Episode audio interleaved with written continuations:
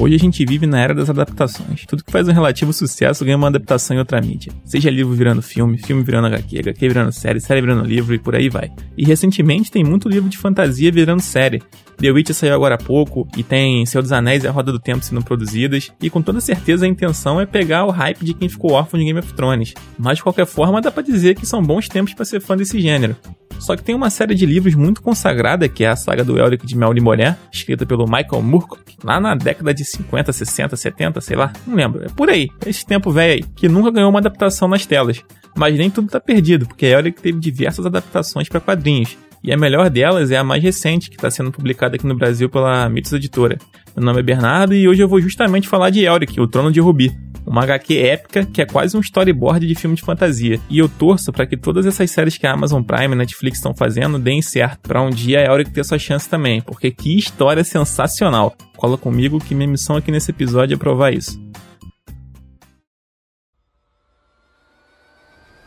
O Império de Melniboné governou o mundo por milênios e agora encontra-se em decadência. E há aqueles que culpam Elric, o imperador, por isso. Os Melnibonianos eles são uma espécie de elfos. Em nenhum momento eles usam a palavra elfo, mas eles são esguios e de orelhas pontudas. Então eu acho que deu para entender minha linha de raciocínio. Eles são uma raça de conquistadores que subjugaram o mundo na base da porrada. Mas fica claro que eles têm tanto poder assim porque fizeram um pacto com alguns deuses malignos. E foi o que deu a eles a capacidade de controlar demônios e dragões. O que deve ter ajudado muito nas guerras, né? E, e provavelmente também foi esse pacto que fez eles se tornarem uns sádicos desgraçados eles escravizam os humanos e se isso não bastasse, os menibonianos os comem, no sentido gastronômico mesmo. Fora a tortura que eles fazem só por diversão. Mas o imperador não cumpre muito bem esse papel. Ele não tá muito preocupado em sair causando genocídio e extermínio pelo mundo. Ele tá mais preocupado em ficar em casa de boa, até porque ele é meio doentinho. Ele nasceu albino e fraco, e para se manter vivo ele depende de uns rituais com elixires e se banhar no sangue de virgens. Então é óbvio que ia ter uma galera que gostaria que o Elric saísse de cena, e o mais obstinado a fazer isso é o Irkun, o primo do Elric.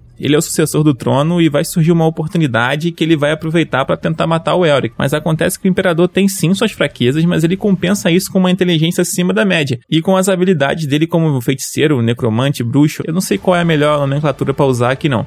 Então, basicamente, a história vai girar em torno dessa tentativa de tirar o Elric do trono. E a partir daí é só reviravolta atrás de reviravolta. Essa edição da Mythos, ela contém os dois primeiros volumes de Elric que saíram na França. O primeiro volume, ele não tem tanta reviravolta assim não, até porque ele precisa estabelecer muita coisa e tal. Mas o segundo é inacreditável. Você vai lendo e de repente plot twist na tua cara. E duas páginas depois acontece de novo e depois de novo. A reta final ali da HQ é sinistra. O roteiro é muito bom, é tudo direto ao ponto, não tem nenhuma barriga na história. Eu confesso que é até direto ao ponto demais. Se tivesse mais umas 10 páginas, eu ia estar tá felizão. E o próprio Murcock elogiou muito esse roteiro. Ele disse que tinha coisas ali que eram melhores do que no original, que ele gostaria de ter pensado na época. E se o autor falou que foi bem adaptado, quem sou eu para duvidar do cara? Como eu não li os livros, eu só posso analisar aqui a história da HQ. E eu gostei muito, achei interessantíssimo, foi muito bacana ver o lado dos vilões da história, né?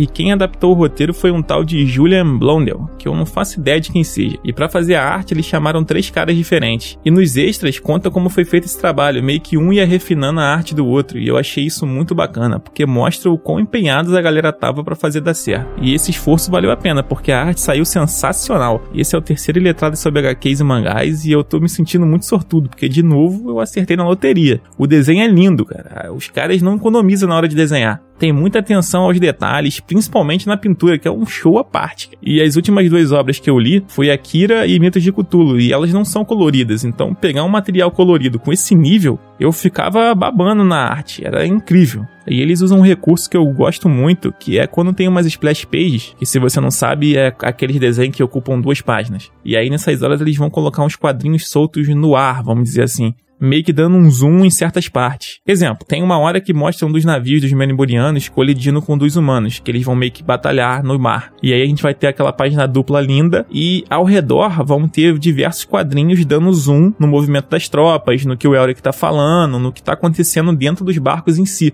E como a HQ é imensa, tem uns 30 centímetros de altura por uns 25 de largura, então mesmo esses quadrinhos menores, eles são grandes o suficiente para ter uma arte bem desenvolvida ali. Sobra espaço, tá ligado? E é impressionante pegar na mão essa HQ e ter uma splash page desse tamanho sem margem. Você fica com aquela sensação de estar tá vendo uma tela de cinema.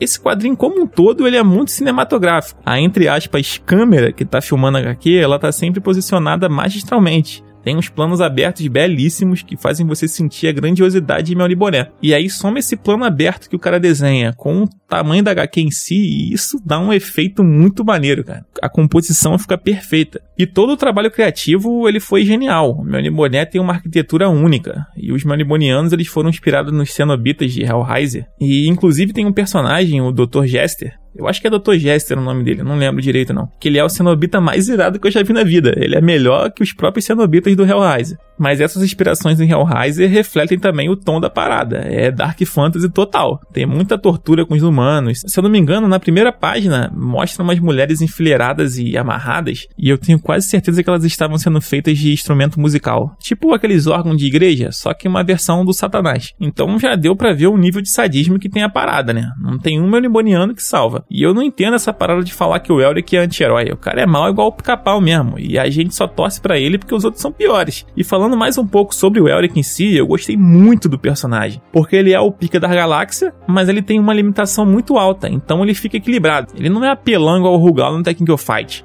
Ele é um boneco bem feito. E ele é tão bem feito que você não consegue prever o que ele tá fazendo ou o porquê ele tá fazendo. Mas você sente que não é nada gratuito. Você sente que o personagem tá realmente pensando no que ele tá fazendo. Ele tá tentando prever as coisas e, e às vezes quando ele não consegue, ele age por impulso. E, cara, é, é bom demais, não tem mais o que falar, não. Eu só queria, antes de acabar, mencionar o trono de Rubim em si. Porque, na moral, eu achava que o melhor trono feito era o trono de ferro. Não aquela cadeira feia da série, mas o desenhado pelo Mark Simonetti tá ligado? Se você pesquisar na internet Trono de Ferro, Mark Simonetti, você vai achar. Só que, sinceramente, eu acho que o Trono de Rubi roubou meu coração, cara. Se eu fosse rei, eu ia preferir ele. Porque ele é muito irado, mano. Nossa senhora. Mas não é isso, eu acho que eu não tenho mais nada para falar não. Esse podcast vai chegando ao fim. Eólico Trono de Rubi é fenomenal. Eu comprei ele numa promoção tem mais de um ano.